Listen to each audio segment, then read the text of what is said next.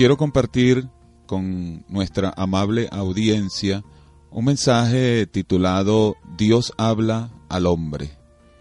Así como los padres aquí, terrenalmente hablando, sienten el deseo de comunicarse con sus hijos y también estos quieren comunicarse con sus padres, mantener un diálogo, pues similar, pero con mayor énfasis, Dios, nuestro Padre Celestial, nuestro Creador, está sumamente interesado en mantener comunicación con los seres humanos.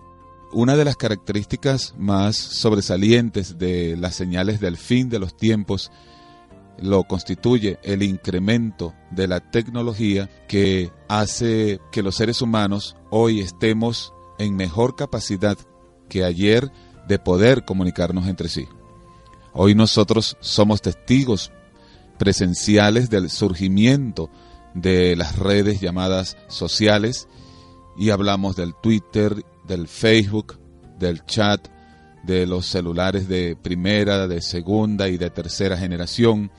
Hablamos de la televisión digital, de la televisión llamada inteligente, los mensajes de texto y paremos de contar. Y todo esto pues eh, era impensable hace tan solo unas décadas atrás, pero hoy es una realidad palpable. Y entonces en medio de todo este avance de la tecnología comunicacional, emerge imponentemente una gran paradoja. Los hombres, por una parte, hoy, en el mundo entero, disfrutan a sus anchas de un gran despliegue tecnocientífico que les permite comunicarse entre sí con una gran facilidad. Pero la interrogante, diría yo con énfasis, la gran interrogante es esta. Con todos estos adelantos tecnológicos que han sido una gran bendición para la humanidad, ¿se comunica a sí mismo el hombre con su Creador? ¿Habla el hombre con Dios? Como les dije, la, paradoja es esta. Se comunican los hombres entre sí hoy por hoy con una extremada e inusitada facilidad. Pero cuán poco o nada hablan los hombres con su Hacedor. Sin embargo, en este mensaje quiero dejar en evidencia que tenemos a un Dios creador de todo lo que existe y que Él sustenta con su poder todo el universo. Y mostrar pues Además de esto, que tanto en el pasado como en el presente, mis amigos, mis amados, Dios siempre ha estado sumamente interesado en hablar con los seres humanos, hombre o mujer, joven o mayor, chico o grande, blanco o negro, rico o pobre. Una cosa es segura, mis amados, Dios no hace acepción de personas. Él simplemente ama a todo el género humano. Y en esta disertación vamos a descorrer la cortina y a echar un vistazo en la historia bíblica y vamos a, a mirar con suma atención lo que Dios ha hecho para hablar, comunicarse con los hombres y a su vez pues entendamos con qué propósito Él busca acercarse con sus palabras a los seres humanos. Y mientras que los hombres se comunican, se transmiten sus ideas, expresan sus palabras por medio de las redes sociales, les decía, ¿no? Pues Dios en cambio utiliza para hablar con nosotros, con los seres humanos, métodos no convencionales, pero que han dado a través de toda la historia de la humanidad excelentes resultados, mis amados. Así que tenemos una cuestión que resalta en este momento y es que el método comunicacional de Dios es distinto, pero es más eficaz. Y veamos algunos ejemplos para comprender bien a lo, a lo que me estoy refiriendo. Comencemos, por ejemplo, por el Antiguo Testamento en el libro de Génesis, en el capítulo 31. Allí vemos a un suegro muy enojado con su yerno, porque éste y estamos hablando de Jacob, ha huido de Padanarán y se ha llevado a toda su familia y todas sus pertenencias Todo esto sin avisarle a su suegro Labán. La molestia de este suegro es, es grande y decide darle alcance a su yerno. Y toma a sus familiares y sale tras Jacob. Pero no va en son de paz. Al contrario, este va por el camino con una manifiesta contrariedad y esto a, tal punto que sus intenciones era hacerle mal a Jacob. Pero en medio de todo este escenario sucedió algo. Esto lo cambió todo. ¿Qué fue lo que sucedió? La respuesta la vemos en Génesis capítulo 31, versos 22 al 29. Y al tercer día fue dicho a Labán que Jacob había huido. Entonces Labán tomó a sus parientes consigo y fue tras Jacob camino de siete días. Y le alcanzó en el monte de Galaad. Y vino Dios a Labán arameo en sueños aquella noche. Y le dijo, guárdate que no hables a Jacob descomedidamente. Alcanzó pues Labán a Jacob, y éste había fijado su tienda en el monte, y Labán acampó con sus parientes en el monte de Galaad. Y dijo Labán a Jacob, ¿qué has hecho que me engañaste y has traído a mis hijas como prisioneras de guerra? ¿Por qué te escondiste para huir y me engañaste y no me lo hiciste saber para que yo te despidiera con alegría y con cantares, con tamborín y arpa? Pues ni aún me dejaste besar a mis hijos y mis hijas. Ahora locamente has hecho. En el verso 29 resalta algo poderoso que se manifestó aquel día por la intervención del Señor. Dice en el verso 29, poder hay en mi mano para hacerte mal mas el Dios de tu padre me habló anoche diciendo, guárdate que no hables a Jacob descomedidamente. Bueno, y esta historia hubiera tenido otro desenlace de no haber sido por la divina intervención. ¿Qué fue lo que hizo Dios? Habló a Labán. ¿Qué método utilizó? Dice la Biblia, le habló en sueños. En el Nuevo Testamento encontramos también una selección bíblica en el pasaje de Lucas capítulo 2, verso 8 al 11. Allí nos vamos a encontrar cómo en una forma maravillosa Dios se ha manifestado a los seres humanos y le ha comunicado su importantísimo mensaje. Esta vez nos encontramos con el anunciamiento del advenimiento de un redentor. Vaya si esto es una poderosísima, maravillosa noticia. Esta es una noticia excelente para toda la humanidad.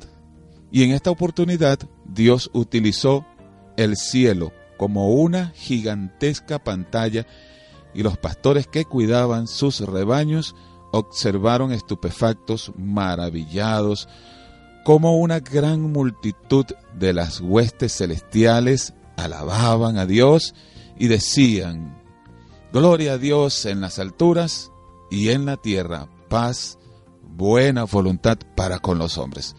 Les aseguro, mis amigos y mis amados en la fe, que cuánto hubiese anhelado estar aquella noche observando la pantalla más grande que jamás haya visto ojo humano y participar del regocijo de ver aquella gran multitud de ángeles alabando a nuestro Dios que vive para siempre.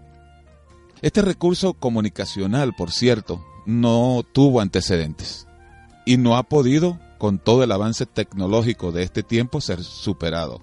Yo dificulto que antes de que el mundo deje de existir, este método pueda llegar a ser siquiera comparado en, en alguna manera. Es especial.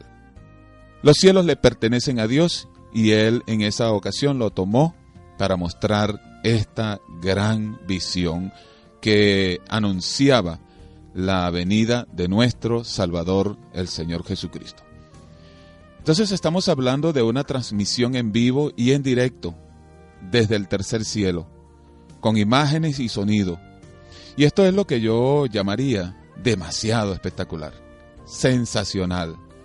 Un ángel en medio de esta magnificencia habló aquella noche y él fue el encargado de comunicar una noticia poderosa. Él dijo, les doy noticias que son de gran gozo para todos.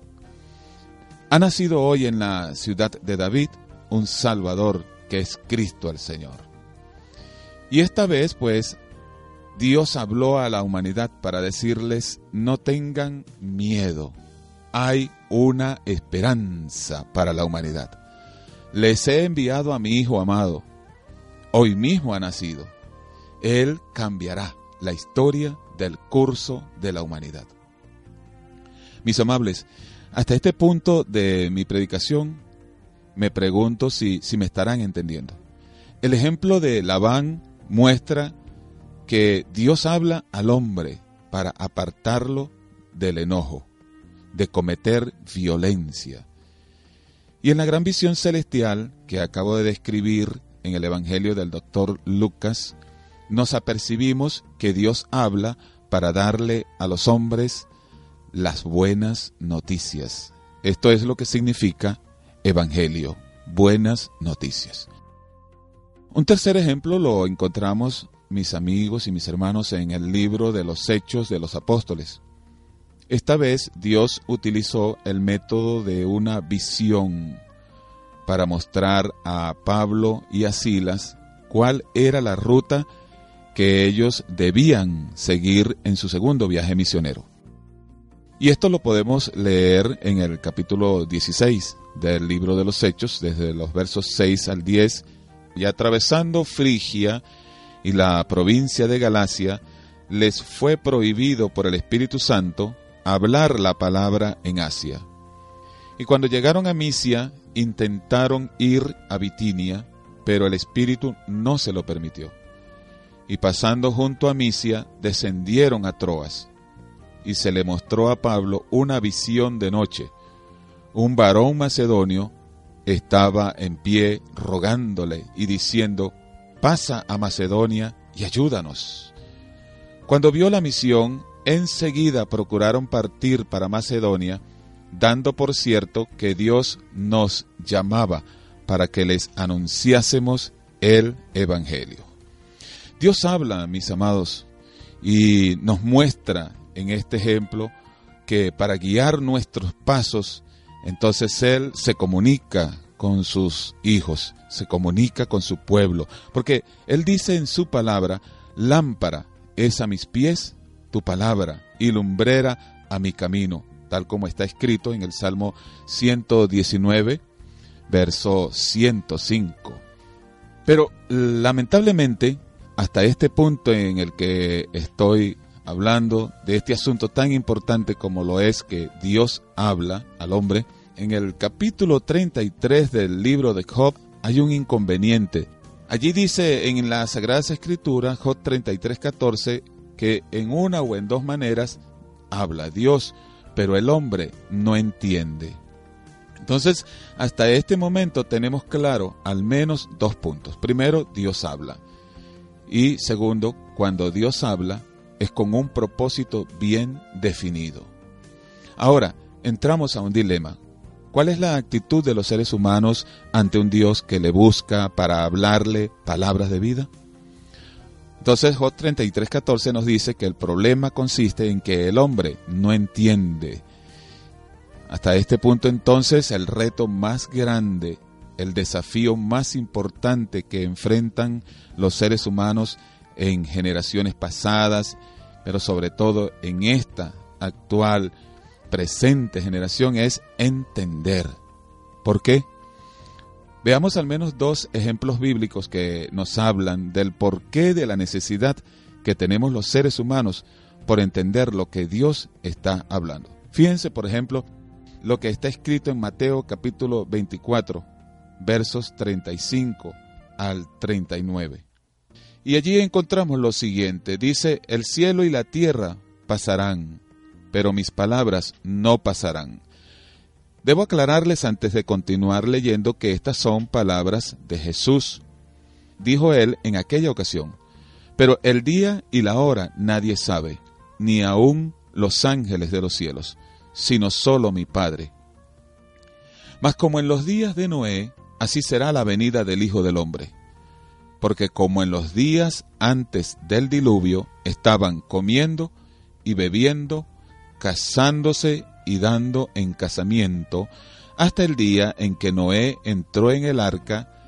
Verso 39, quiero que presten, amados, por favor, muchísima atención, porque dice, y no entendieron. Creo que escucharon eso, ¿no?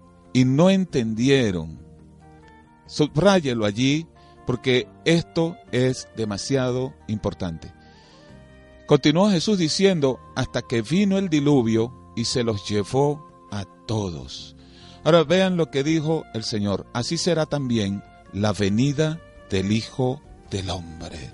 No estamos hablando de cualquier cosa, mis amados. Estamos hablando de un asunto de vida o muerte. Si entendemos, viviremos.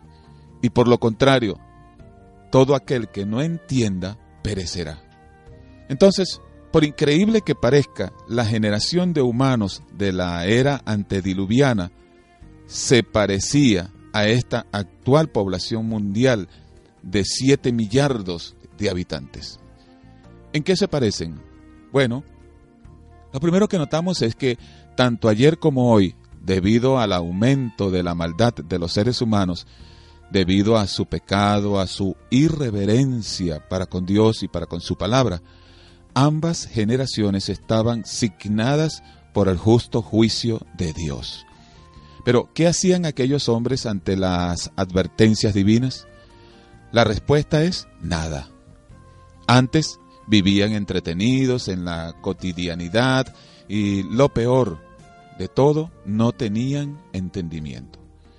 Entender, mis amados, es sinónimo de comprender algo, pero no superficialmente, es conocer perfectamente.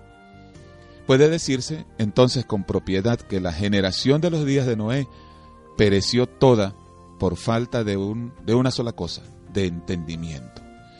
Y esta población mundial actual no se diferencia prácticamente en nada a la antigua. La gente de hoy vive entretenida.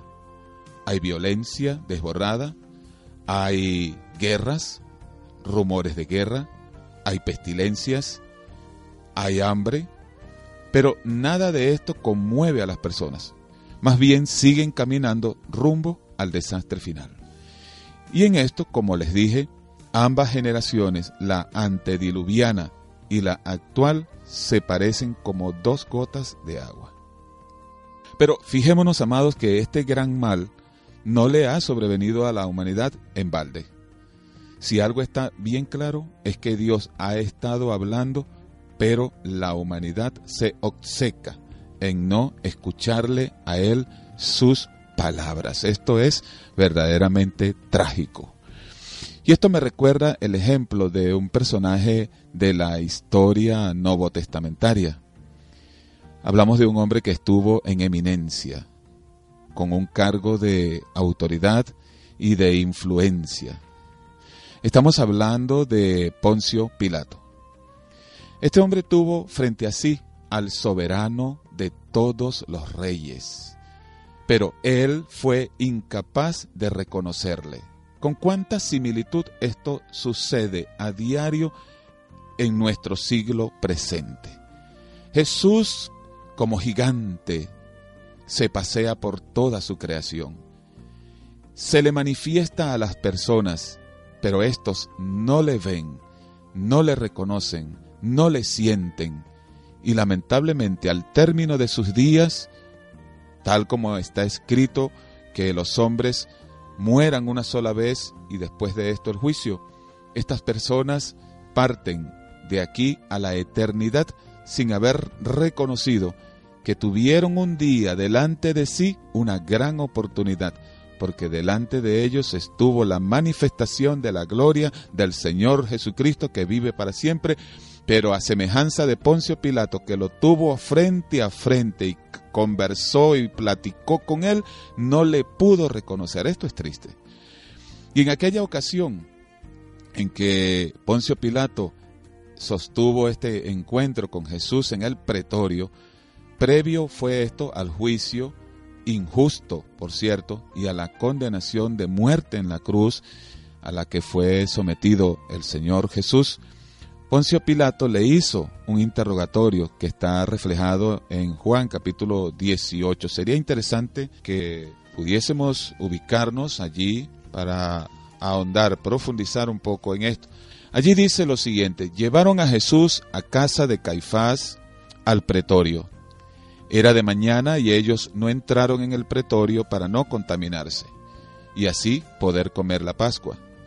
Entonces salió Pilato a ellos y les dijo, ¿qué acusación traéis contra este hombre? Respondieron y le dijeron, si éste no fuera malhechor, no te lo habríamos entregado. Entonces les dijo Pilato, tómenle ustedes y juzguenle según su ley. Y los judíos le dijeron, a nosotros no nos está permitido dar muerte a nadie. Esto para que se cumpliese la palabra que Jesús había dicho, dando a entender de qué muerte iba a morir. Entonces Pilato volvió a entrar en el pretorio y llamó a Jesús y le dijo, ¿Eres tú el rey de los judíos? Jesús le respondió, ¿dices tú esto por ti mismo o te lo han dicho otros de mí? Pilato le respondió, ¿soy yo acaso judío? Tu nación y los principales sacerdotes te han entregado a mí. ¿Qué has hecho? Respondió Jesús, mi reino no es de este mundo. Si mi reino fuera de este mundo, mis servidores pelearían para que yo no fuera entregado a los judíos, pero mi reino no es de aquí. Le dijo entonces Pilato, ¿luego eres tú rey? Respondió Jesús, tú dices que yo soy rey. Yo para esto he nacido y para esto he venido al mundo, para dar testimonio a la verdad. Todo aquel que es de la verdad, oye mi voz. Y ahora, amados que me están escuchando, el verso 38, subrayenlo, porque aquí hay algo poderoso. Pilato le dijo, ¿qué es la verdad? Signos de interrogación él le preguntó al Señor Jesús, le hizo un cuestionamiento, una pregunta importantísima, ¿qué es la verdad? Pero lamentablemente en la continuación de este verso, escuchen lo que sucedió. Y cuando hubo dicho esto, salió otra vez a los judíos, es decir, se fue. No esperó la respuesta que Jesús le hubiese dado en aquella ocasión. Perdió una oportunidad de oro. Pilato entonces vemos que le pregunta, pero se retira de la presencia del Señor. No se quedó a escuchar la respuesta. Se nota que no le interesaba, no creía que aquel hombre, con una corona de espinas y golpeado, sudoroso, demacrado por el maltrato y las horas sin dormir, fuese realmente un rey. Dios fue benigno, por cierto, para con este funcionario público, porque por medio de sueños enviados a su esposa, inclusive, inclusive trató Dios de, de advertirle que no tuviera nada que ver con ese justo. Pero ni siquiera, mis amados, ante esa advertencia hizo caso Pilato. Como bien lo describe Mateo en su relato en el capítulo 27, vemos que dice, ahora bien, en el día de la fiesta acostumbraba el gobernador soltar al pueblo un preso, el que quisiesen, y tenían entonces un preso famoso llamado Barrabás. Reunidos pues ellos, les dijo Pilato, ¿a quién queréis que os suelte? ¿A Barrabás o a Jesús, llamado el Cristo? Porque sabía que por envidia le habían entregado. Y estando él sentado en el tribunal, su mujer le mandó decir, no tengas nada que ver con ese justo, porque hoy he padecido mucho en sueños por causa de él. Saben, estamos en presencia de lo que les he anunciado previamente. Pilato recibió también una advertencia. Su esposa tuvo sueños que la inquietaron demasiado y en esos sueños tuvo que ver con Jesús el Señor ella le envía un mensaje, ella le manda a decir, no tengas nada que ver con ese justo, porque hoy he padecido mucho en sueños por causa de él. Estamos en presencia de un mensaje que se titula Dios habla. Y en este mensaje hemos visto claramente en las escrituras cómo Dios realmente se comunica con el hombre. Y hemos visto también que Él utiliza métodos no convencionales, no los que conocemos hoy, a los que estamos acostumbrados en nuestra generación actual. Él se puede comunicar en sueño, en visiones con el, con el hombre para apartarlo del camino equivocado que los seres humanos generalmente llevan. Y en aquella ocasión, pues previo al juicio de condenación que Pilato iba a sentenciar en aquella ocasión, pues él recibió una gran oportunidad que por cierto también la dejó pasar por alto. Este episodio concluyó con Pilato entregando a Jesús a los judíos para ser muerto. Quiere decir que no entendió. Ahora, yo soy un testigo, mis amados, de cómo Dios habla al hombre. Y lo hace para apartarlo del mal y de que muera. Él me habló a mí en sueños y me mostró varias cosas importantes. Antes de yo describir, por cierto, aquellas cosas importantes que Dios a mí me mostró a través del método de los sueños. Yo quiero aclarar algo. El énfasis cuando yo estoy hablando de este tema no consiste en que Dios hable al hombre por medio de sueños o de visiones. No, no está allí lo más importante. Lo más importante está, mis amados, en el hecho de que tenemos un Padre celestial que nos ama profundamente y está interesado en entrar en contacto con nosotros, porque como Padre a su Hijo, Él quiere corregirnos, Él quiere hablarnos, Él quiere manifestarse a nosotros. Eso lo hizo conmigo cuando yo no le conocía aún. Y me muestra varias cosas. Número uno, las religiones mienten y juegan con la salvación de las almas. Me muestra, me muestra, número dos, Dios no está muerto. Aleluya, Él vive, Él resucitó, Cristo resucitó de los muertos y ahora vive para siempre. La tumba, mis amigos, está vacía. La muerte no lo pudo retener. Ahora, número tres, me mostró el Señor, hay un enemigo malvado que quiere hacernos mal, quiere destruirnos, es adversario peligroso. La Biblia dice que su nombre es diablo, que significa mentiroso. Número cuatro, me enseñó que mi condición era lamentable, pues yo estaba perdido sin Él, estaba muerto en mis delitos y en mis pecados. Entonces el Señor me habló por medio de su palabra, la cual al despertar de mi pesadilla, leí este pasaje que voy a compartir con ustedes. Proverbios capítulo 3. Una vez que yo desperté de, uno de mis sueños en que Dios estaba dirigiendo a mí, yo ávido de conocer acerca de Dios y de su palabra, por la gran inquietud que se despertó en mí por las palabras que Dios me mostraba cuando yo sobre mi lecho me dormía, decidí leer en las sagradas escrituras y buscar respuestas. Y entonces leí este precioso pasaje. Hijo mío, no te olvides de mi ley, y tu corazón guarde mis mandamientos. Me detengo aquí para decirles lo siguiente. Cuando aquella noche yo leí por primera vez esta escritura, quiero confirmarles primera vez. Yo no había leído anteriormente las sagradas escrituras. Era la primera vez que yo abría el libro de Dios, lo colocaba delante de mis ojos y era la primera vez que leía con interés.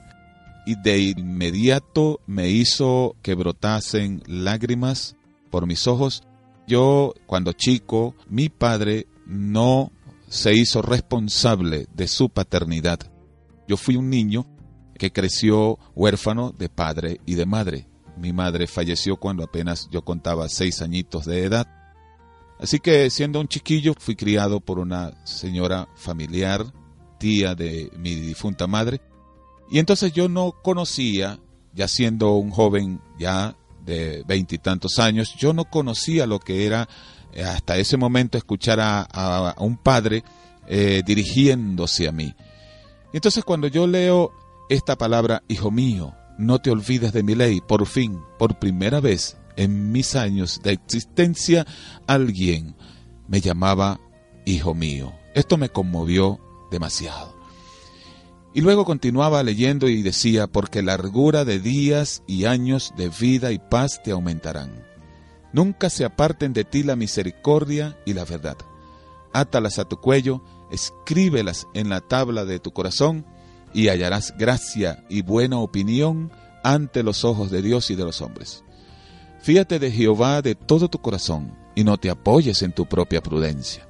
Reconócelo en todos tus caminos, y Él enderezará tus veredas. No seas sabio en tu propia opinión. Teme al Señor y apártate del mal, porque será medicina a tu cuerpo y refrigerio para tus huesos. Aleluya. Honra a Jehová con tus bienes y con las primicias de todos tus frutos, y serán llenos tus graneros con abundancia, y tus lagares rebosarán de mosto. No menosprecies, hijo mío, aquí de nuevo la palabra preciosa para mí. Hijo mío, esto me derretía. Yo decía, llegué a la conclusión, tengo un Padre, gloria a Dios. No menosprecies, hijo mío, el castigo de Jehová, ni te fatigues de su corrección, porque Jehová al que ama castiga, como el Padre al Hijo a quien quiere.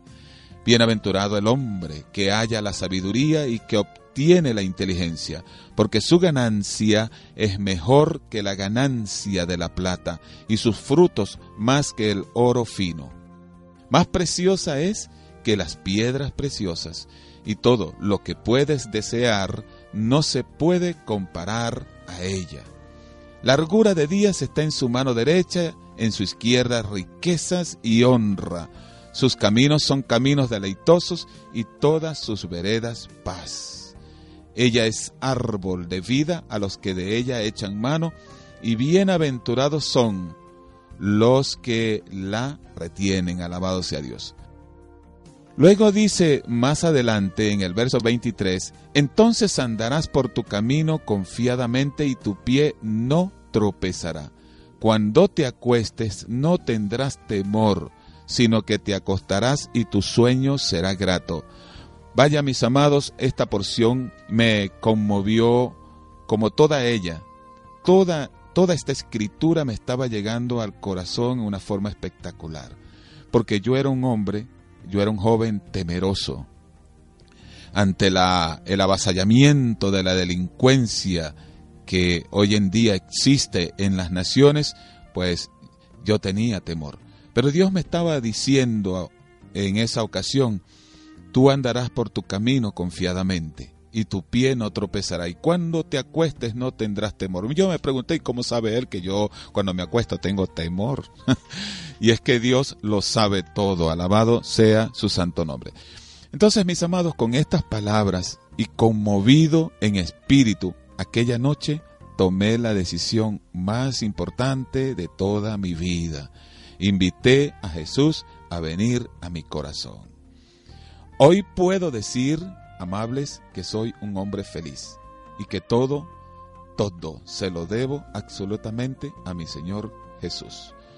Tomás de Aquino dijo, dentro de cada alma hay una sed insaciable de felicidad.